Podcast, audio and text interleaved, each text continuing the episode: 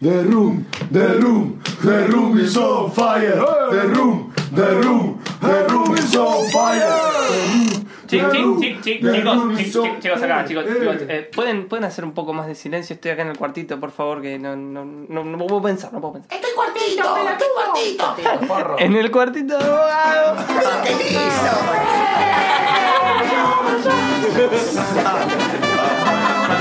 Chao.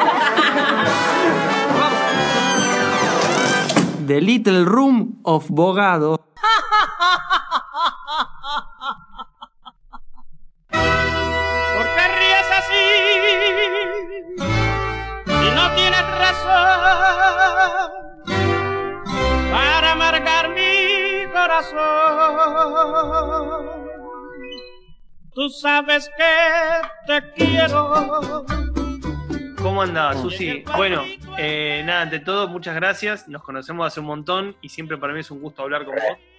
Eh, estás en un momento, eh, como vos me decías, en esos segunditos previos a que comencemos la grabación, estás en un momento con mucha, mucha actividad. Yo te sigo ahí en, en Instagram y una de las cosas que, que me parecen más interesantes que estás haciendo son estas postas culturales sanitarias. No sé si es el orden correcto de las palabras, pero bueno, me estabas contando justo esto que estabas haciendo con la gente de MU. Sí, que es, eh, bueno, hola Fer y hola quienes nos escuchan. En principio, eh, la necesidad vital de hace meses, cuando empezó la cuarentena, te contaba que al principio me vino bien descansar, porque, porque yo vengo hace muchos años con giras. Los últimos tres años intensamente con muchas giras, más mi colapso diabético que fue el año pasado, que me estuvo un mes en cama, pero que era por cuestiones de salud, o sea que realmente al toque me levanté, hicimos el giro, presentamos el disco y salí de vuelta, gira de Europa mediante y no paré. Entonces los primeros días mi cuerpo agradeció la nada misma, ¿no? Descansar, etcétera, etcétera. Pero el día 26 me levanto y les escribo a la, a la gente bonita de Mu y le digo, chiques, yo necesito eh, acción. Claro. Y bueno, ahí clar- claramente tengo el permiso, porque yo escribo hace más de siete años para la revista, me dice, Susi, vos tenés permiso, y, y ya está, me abrieron la puerta al infinito, porque a partir de ese momento, no solamente reencontrarme con afecto, yo había estado con Marlene, por ejemplo, pasando fin de año, Marlene la habían operado a fin de año, fin de año lo pasamos en la clínica, y de repente 25 días sin ver, ver a la amiga, como hecho primero, ¿no? Del afectivo, hasta todo lo que significa nuestro accionar desde la autogestión, producir contenidos, hacer acciones, laburar, parar la olla con la venta de libro, disco, todas esas cosas que se frenó. Entonces agradezco ese primer impulso porque me, me tuvo con todos los cuidados, obvio, porque yo no soy anticuarentena, todo el tiempo lo digo, y es necesario inclusive diferenciarse de semejante estúpida violencia Este, de todo un sector. Yo no soy anticuarentena, yo lo que creo es que hay, hay, hay modos de, de nuestra acción que no pueden estar paralizadas y eso me fue dando la razón al tiempo, sobre todo desde la cultura, desde el arte puntualmente, eh, avisarles a quienes tienen la obligación de gestionar cultura, administrar cultura en esta ciudad, que es donde estoy yo, donde vivo, donde transito mi- mi- la mayoría de la parte de mi oficio, que, a ver, esto está cerrado y es de profeso, esto se pueden abrir un montón de cosas y nosotras, las artistas, quedamos primero sin ser incluidas como un sector que produce y que come de lo que produce, eh, y después como hecho vital, ¿no? No estamos invitadas a pensar esta época, a acompañar a- a la gente en esta época, ¿no? Que se hace tan vital. Entonces, esas acciones las pudimos demostrar con nuestro, siempre, desde los espacios nuestros, los espacios colectivos, los espacios, eh, las tribus nuestras, poder hacer eh, la demostración también de que hay paren, no nos están escuchando, no, no, no les interesamos, pero eso no significa que no estemos y que seamos capaces de producir eh, esos encuentros a nuestra manera, cuidándonos. Así que en esa estoy. Sí, y, con eso justamente una de las cosas más interesantes que me parecías que, estaban llevando adelante era esta idea de reapropiarse un poco de la esquina, del barrio, de la calle, eh, como vos bien decís, no desobedeciendo las cuestiones que tienen que ver con los cuidados mínimos de la cuarentena, pero sí encontrando la vuelta para no perder ese espacio. Hay una cosa que me gustó mucho que es el mercado nos llevó a esto, bueno, también respondámosle al mercado de que estamos acá. Sí, aparte, inclusive extremando los protocolos, porque respondemos a los protocolos que, que comunican, eh, que fueron variando, pero de, de, cómo tiene que ser cualquiera de el transitar en la calle, el estar eh, con otras personas, pero extremando. Y yo creo que el arte sabemos de cómo es cuidarnos, eh, hasta lo performatizamos para que quede claro que nos estamos cuidando y lo exageramos a los cuidados para que se queden tranquilos y no jodan, porque viste si te mandan la inspección, eh, o sea, después vemos horrores, en, yo veo horrores de la gente, de la gente tomando birra sin barbijo y nosotros estamos con un extremo cuidado y siempre el sector sospechado, a la que generamos cultura, que no somos ni mejores ni peores, el otro decía antes de esta charla con otra nota, no somos ni mejores ni peores, no somos más elevados que el mundo, no, pero, eh, pero sí estamos en otra intención, porque estamos en otra tensión con el statu quo, ¿viste? Este mercado del que hablas vos, claramente hay que responsabilizarlo también eh, de todos los fracasos que nos ha traído, porque, porque hay lógicas eh, que tiene este mercado que no solamente nos ha relegado, nos ha explotado, nos ha tirado fantasías de lo que debería ser un y un artista, sino eh, que es responsable de todos los fracasos acá, ¿no? Eh, un modo, este sistema, digo, eh, hablar del capitalismo, que parece que es un problema, nadie habla del capitalismo, parece que si soy mm. capitalista, digo esto, eh, se me dice, ay, vos, pero vos crees en el comunismo, no, no es, no es, no es tan binaria la vida, y yo como traba te lo puedo demostrar, que no es tan binaria la vida, pero déjenme hablar de que el fracaso es el capitalismo, que tienen miedo de decirlo, porque parece que la intención de los últimos tiempos es acostumbrarnos a vivir adentro de esto, pensando que adentro de esto podemos ser más solidarios, podemos hacer, no sé, cosas más justas. Y la verdad que este es un sistema que,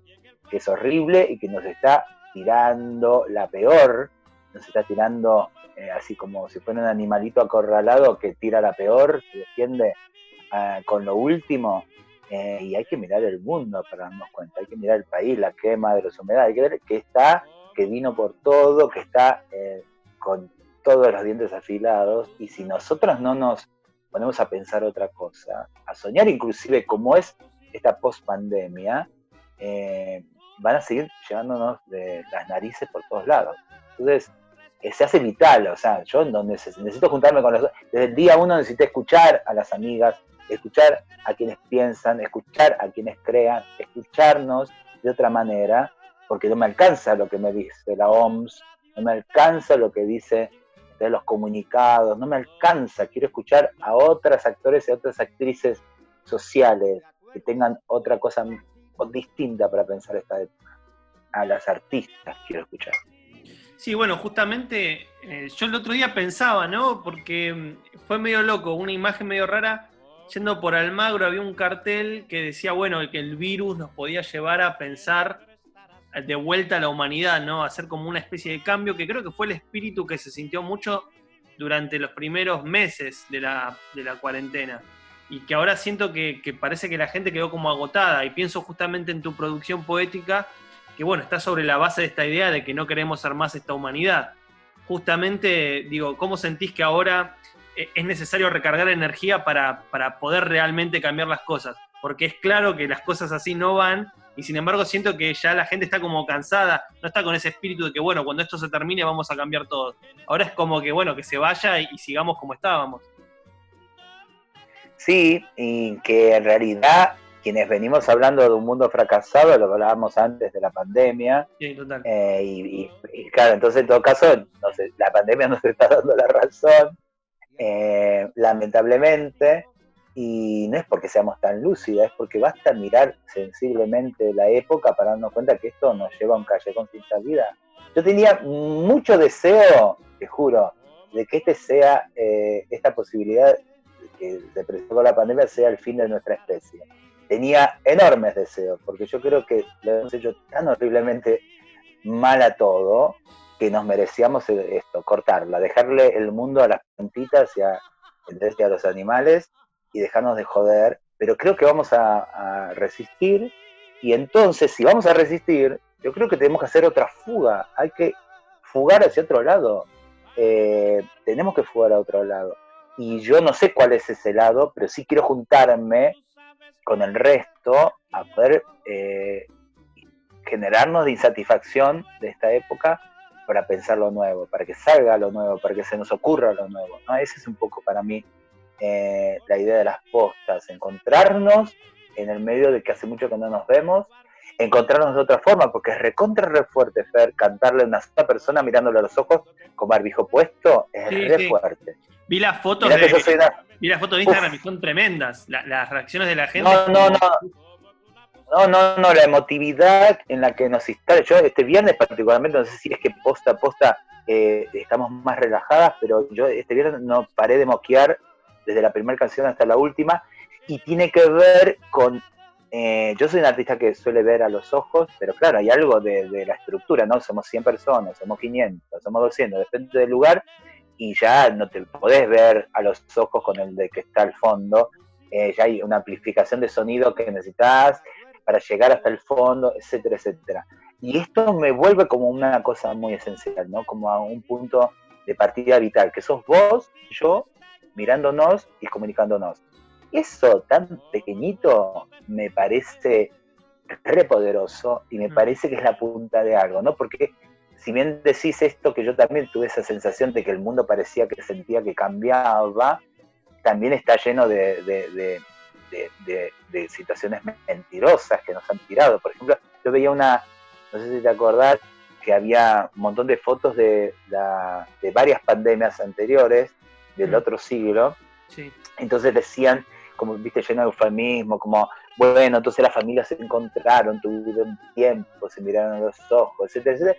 Y yo cuando miraba eso y miraba la fecha, pero después acá la humanidad hizo las peores cosas en esta época contemporánea, y, o sea, se mandó guerras mundiales, hubo holocausto después de eso, o sea, ¿de qué estamos hablando? ¿Me entendés? Entonces, eh, en algún punto, si hacemos fuga, hagamos fuga a algo bonito, y por ahí bonita no es la palabra, algo bello en serio, y bello no hablo de, no estoy hablando de estética, de lindura, estoy hablando de, de, de un mundo bello, ¿me entendés? O sea, que vos y yo comamos, que la gente, que los pibes no estén en la calle, sería un mundo bello, en principio, porque esto es muy feo, yo no sé si están de acuerdo, pero todo lo que mirás, todo lo que ves que pasa es muy feo, y yo quiero otra cosa opuesta a eso, y, y en principio tenemos que reencontrarnos, porque el mercado, con sus lógicas, también nos separó, hubo mucha cosa entre, yo lo hablo ahí específicamente con artista, hubo mucha cosa mediando entre una canción y quien iba y se sentaba a escucharla. Hubo, hay mucha cosa que va mediando entre cualquiera de los vínculos que tenemos adentro de este sistema. Hay mucha cosa en el medio.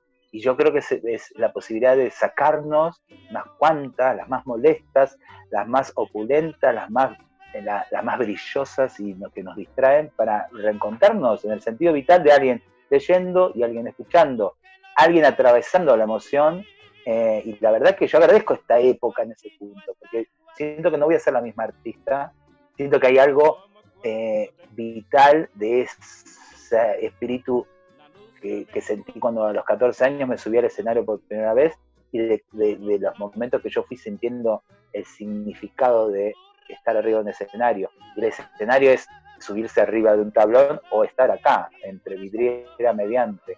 O sea, no importa, el escenario se instala eh, donde sea. Y esa ritualidad, que yo lo decía también la otra vez en una nota, era como, como volver a- al eje de por qué, cara- por qué carajo cantábamos como humanidad, por qué carajo necesitamos juntarnos detrás de, de una música, de una danza, de, de cualquier ritual, ¿no? Claro. esa, esa cosa que lo moderno eh, fue como desacralizando para convertir el mercado del arte también en un oficio, obviamente, pero también en, lógicas que, que responden solo a ese mercado y no a la esencia de que vos estás ahí escuchando, vos estás ahí cantando conmigo, por ejemplo, ¿no? Y te hago una pregunta, Susi. Hace poco, bueno, a nosotros por lo menos en lo que corresponde a la, tribu y demás, sobre todo Pierre, que es el, que se encarga de la parte musical, recalcaba esto de la importancia del- del- de la nominación que tuviste en los premios Carlos Gardel. Me parece a mí como una muestra de cierto cambio de- del panorama musical, si querés, más, más de, de mayor circulación, o no no sé cómo llamarlo, de, de otras productoras. No algo de lo que estamos por ahí acostumbrados, pero sí algo que tiene que ver con cómo cambia el mercado de la música, ¿no? En general. Fue justamente con el disco Traviarca. Eh, ¿Qué sentís vos que, cambió dentro de, ese horizonte de producción para que eh, tu disco, inclusive, qué sé yo, también pienso en el disco de Lucy Patanel, de Paula Mafiga, ¿no? Artistas que por ahí tenían que ver más con el under, de repente están ocupando esos espacios, pero lo ocupan inclusive con otro discurso. No es solamente que llegó el artista under, sino que también llegó toda una nueva forma de pensar los vínculos entre arte, sociedad, sujetos, sujetes, va, eh, etcétera. Sí, a, mí me pasa algo, es como que sigo reflexionando con ese momento, porque tuve distintas instancias. Obviamente, si lo hubiese ganado, te estaría hablando de- desde un lado, y yo me ilusioné con ganarlo porque me lo hizo ilusionar mucha gente alrededor. O sea, la disidencia celebró como el gol de Diego a los ingleses, ¿me entendés? Porque me llegaba de esa manera, Susi. Bueno, y yo lo fui entendiendo, primero que votan pares, que esa es la diferencia, ¿no? De por ahí de otras nominaciones, y que es verdad que desde, eh, desde esta época, desde estas discusiones, desde estas presencias, eh, también hubo ahí una incidencia de quienes votaban, porque también hay una movida puntual, ¿no? Con esto del 30% del cupo, una presencia eh, mujer disidencia mm, que necesita eh, luchar ahí adentro, necesita eh, modificar y discutir ahí adentro. Entonces creo que estas nominaciones, como la del año pasado, eh, vienen desde ese orden. Ahora, yo creo que esto es inevitable que suceda cada vez más, pero también es verdad que hay un 70% que está súper arraigado a lo mismo, porque una cosa son las nominaciones, son quienes ganaron, y la verdad que salvo excepciones, eh, los premios siguen siendo muy paqui, muy paqui. O sea, Sí, inclusive, no importa si, de las mujeres que han ganado, las mujeres que han ganado sostienen un discurso muy paqui también en sus discos. O sea, quiero decir, la disidencia tuvimos un lugar y yo creo que sigue siendo ese poder de ese de esa mayoría que dice, bueno, dejemos la nominación a la traba eh, y nosotros quedamos como, como súper abiertos. Es una discusión, tengo, lo estoy largando casi eh, en el medio de que lo estoy pensando, ¿viste? Porque lo que creo es eh, varias cosas, que yo me ilusioné y que esa es la trampa, ¿viste? Que nos ilusionemos y no, no sostengamos que, que es un camino todavía mucho más largo eh, porque no deja de ser también premios de la industria, ¿viste? Y Claro. la industria no sé si, si la maneja la licencia. Si no estamos en los poderes, en los lugares de poder real de las decisiones, es como decir, qué bueno las series que hablan eh, de travestis y que la, la protagonizan travestis. Pero si nosotros no somos las guionistas, las productoras, las directoras, la mirada siempre va a terminar siendo heterosexual. ¿Me entendés? Eh, que no digo que esté mal, lo que digo es que es limitada. Eh, y creo, y me encanta hablarla, a pensarla juntos a Marlene, Marlene Guayar, cuando ella tira esos pensamientos que está sentada y parece que no está en la charla y de repente te larga algo que te deja carburando, carburando, carburando. Y dice, bueno, es como la negritud, ¿no? O sea, todo muy lindo que el blanco se diga, ay, che, vamos a hablar sobre los negros y vamos a pintarle de betún al actor para que parezca de negro. Y no es lo mismo si los negros quieren contar cómo es la vida de los negros y de las negras que en lugar de que un blanco se ponga. Es exactamente lo mismo. Nosotros tenemos que estar en los poderes, en lugares de poder, de decisión, no solamente eh, estar en la ronda de la limosna que nos tiren, ¿no? Y hablo ya de todas las disidencias, no solamente de las trabas. Eh, ese es el cambio real. Mientras tanto, eh, son ilusiones que en un ratito te hacen bien, pero no sé si a la larga cambian lo que tienen que cambiar.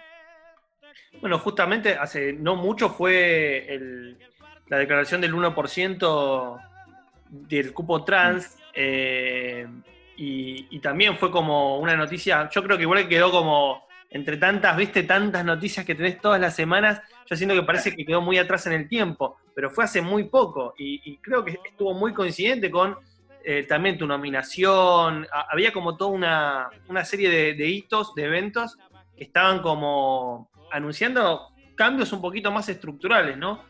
Eh, ¿qué sen- ¿Sentís que estamos avanzando, digo, en términos de política real y efectiva, con lo del cupo trans, por cómo se está moviendo, por ejemplo, qué sé yo, eh, el gobierno en la actualidad con sus diferentes patas puestas en, en lo que tiene que ver con, no sé, tomar el discurso de las disidencias y articularlo en políticas reales?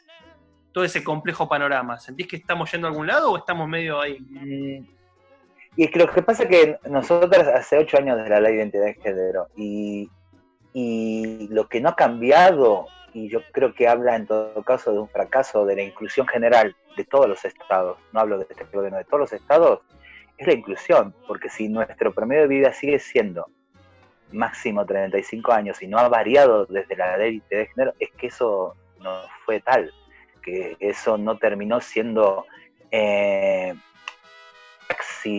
cotidiano, ¿no? Entonces, si el 90%, con el 80 y pico por ciento, según la última estadística, sigue parada en la calle eh, como única posibilidad y único recurso, eh, no sé de qué in- integración, inclusión hablamos. Entonces, nosotros venimos como bastante sospechadas de todos los estados, bastante de que nos da una... no- nos, nos golpea bien, obviamente, el decreto, sobre todo, y es lo que queremos remarcar, porque es una decisión política. ¿no? Porque en realidad las leyes pueden salir, pero pueden quedar cajoneadas, después el gobierno que esté le puede licuar recursos y entonces es lo mismo que no existan. Y lo que le falta a veces a muchas leyes es la decisión política de ejecutarlas. Entonces, nosotras decimos, acá se empezó al revés.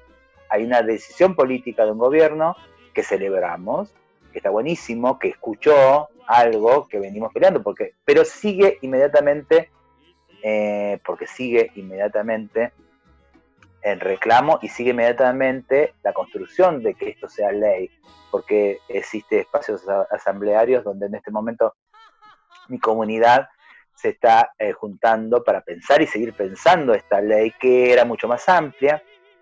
Si bien esto habla del Estado del decreto, necesitamos una que sea ley, porque si no va a estar a merced de la emocionalidad de quien gobierne, Sí, y así sí. como eh, Alberto la puso, el próximo la puede sacar.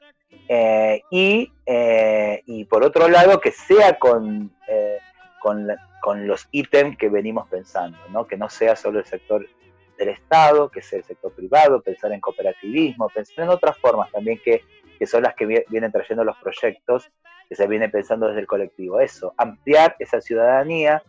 eh, y entonces el tiempo siempre le va a dar, el, tiempo y la, el tiempo y en la acción en ese tiempo eh, va a hacer que nosotros celebremos, bueno, sí, la verdad que estuvo bien y no fue una firmita eh, más o, un banner o un, un- un flyer, ¿me entendés?, de, de- de acción. Acá es, un- es una comunidad puntualmente eh, afuera de todo. Y entonces, para pensar en la vida mejor para eh, las que están paradas en la calle, para pensar una vida mejor para las que inclusive no tienen eh, lugar donde vivir y no tienen la calle donde encuentran la plata para comer y para pagar la pensión, el alquiler, el hotel, lo que tengan y están siendo desalojadas. Esto pasa ahora, ¿entendés? Entonces, mientras suceda esto y no entendamos una emergencia muy puntual, eh, para mirar ese sector y para abrazar ese sector con política pública.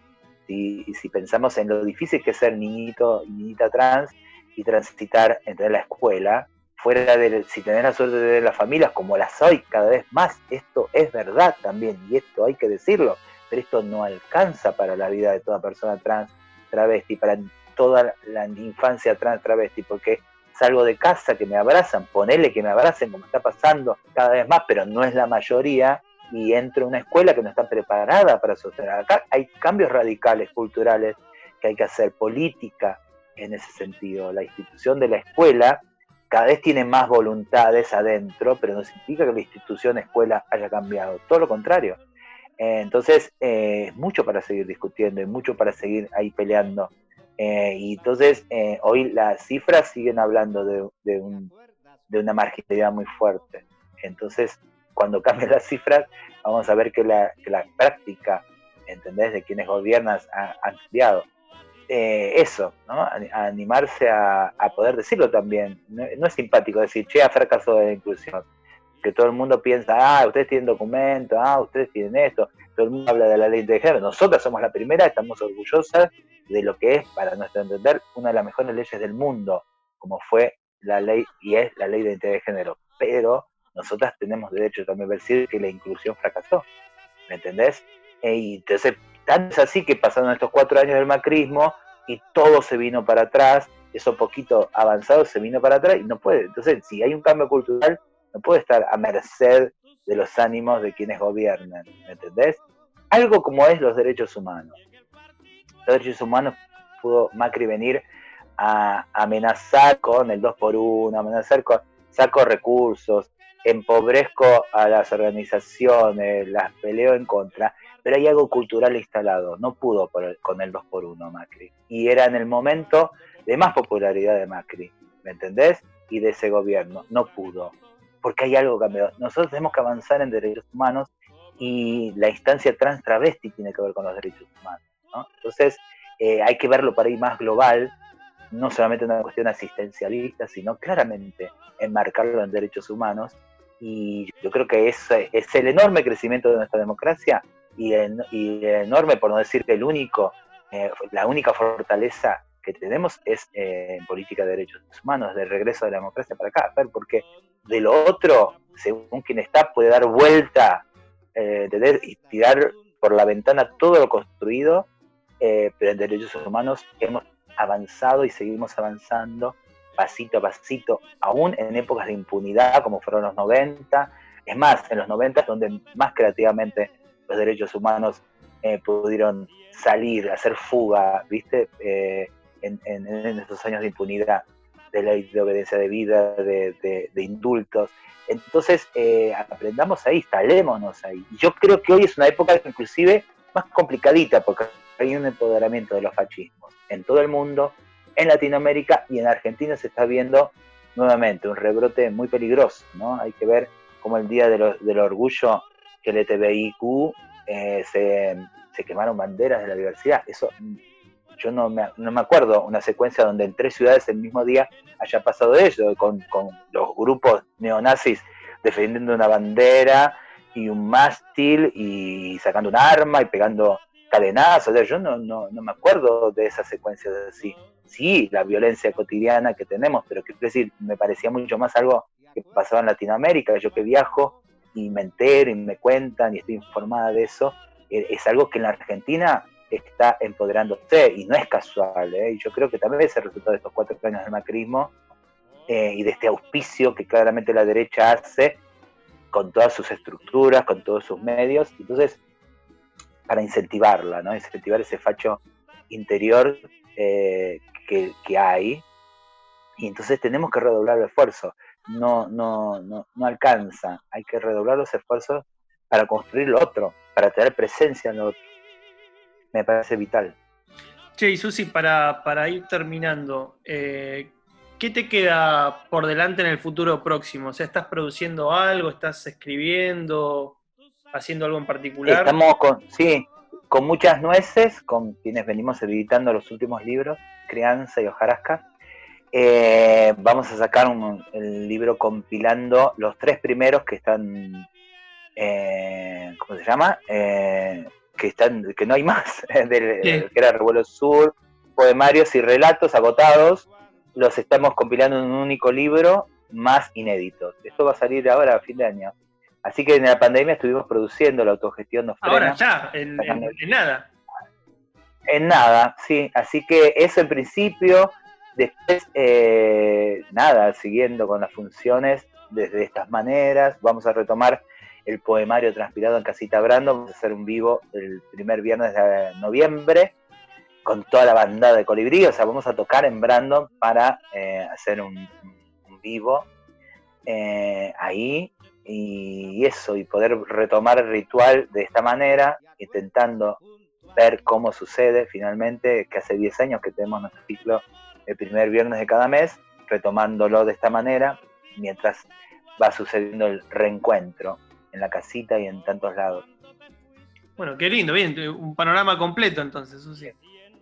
Eh, bueno, sí, te, quería decir que más allá de que te quiero mucho y te admiro mucho, celebro mucho eh, eh, que, no sé, de los últimos dos o tres años, veo que todo lo que has producido en tanto tiempo es como que empezó empezó a, generar eh, sus flores, ¿no? Empezó a brotar de otra manera y, me pone muy contento. Eh, yo, como única anécdota, te digo, que yo allá hace un par de años cada tanto meto algún poema tuyo, viste, cuando doy clases y demás, pero Ajá. últimamente me pasa de que antes yo tenía que presentar lo que vos hacías.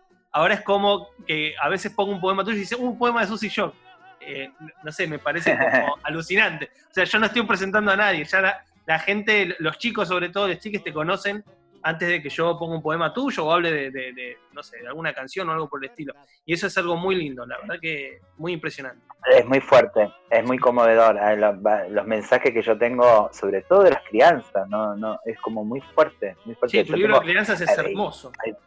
Uf, y aparte pasó algo de, no sé, la otra vez, en la última función del poemario en Casita Branda de marzo, vino una tía y me regaló eh, la, tarjetita de cumpleaños que hizo su sobrino, que tenía la foto y me tenía a mí. O sea, ¿entendés? Como en lugar de tener al dibujito de moda, me tenía puesta a mí y con eso hizo la invitación, ¿me entendés? Con mi rostro.